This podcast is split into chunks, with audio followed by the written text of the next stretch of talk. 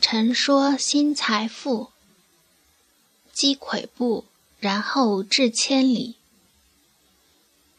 二零一三年，我去参加一个比较流行出入境的实习的活动，我选择了比较近的香港。作为大陆居民，在香港有七天的暂留时间。在活动中，由于年龄和去的学生之间有差异。甚至在那些大中学生眼里，我已经是所谓的社会人士了。所以在实习的过程中，我并不是特别的活跃，倒是跟那些实习的导师聊了不少关于香港和大陆的差异。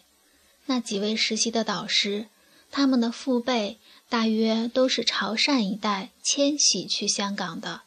他们也就成了土生土长的港人。他们服务的是加拿大某精算公司在香港设立的保险理财的分公司。从他们口中了解到了，在香港的存款利率是很低的，远低于大陆，也跑不过通货膨胀。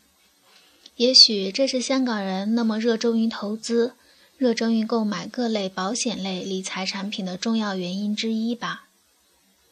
另外，还有一个重要的原因。是他们没有所谓的社保一说，他们有一个叫强基金的香港当局设立的基金，年轻的工作者可以自愿的去给自己投强基金，从每个月你的收入中拿出十分之一来，堆积到强基金的基金池子里，等到你退休了，无论你什么时候从业，无论你具体哪一个时点退休，你所取出的钱。就是你过去的时间里，你所挣过收入整体的十分之一，也可能有一些多余吧。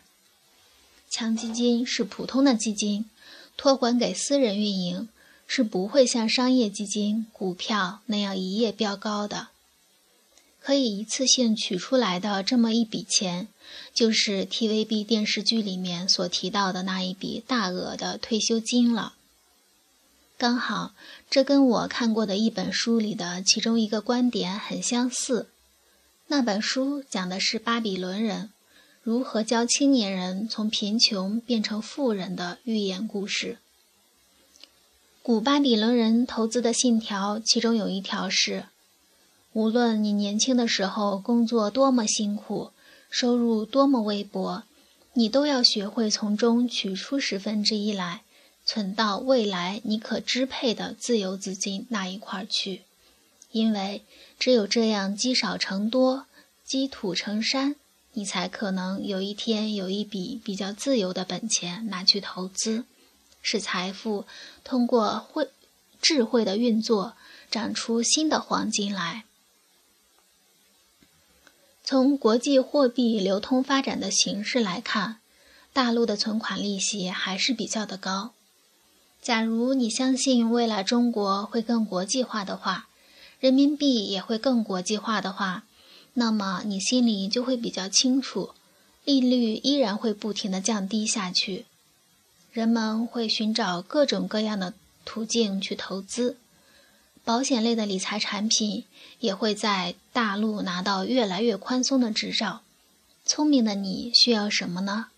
你最需要的。可能不是一一大笔可以拿去投资的钱财，而是一个拥有智慧的头脑，像强基金十分之一的设定值，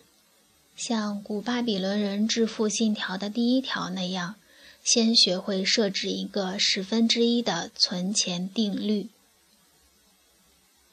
文章来自微信布衣春秋，感谢倾听，下次再会。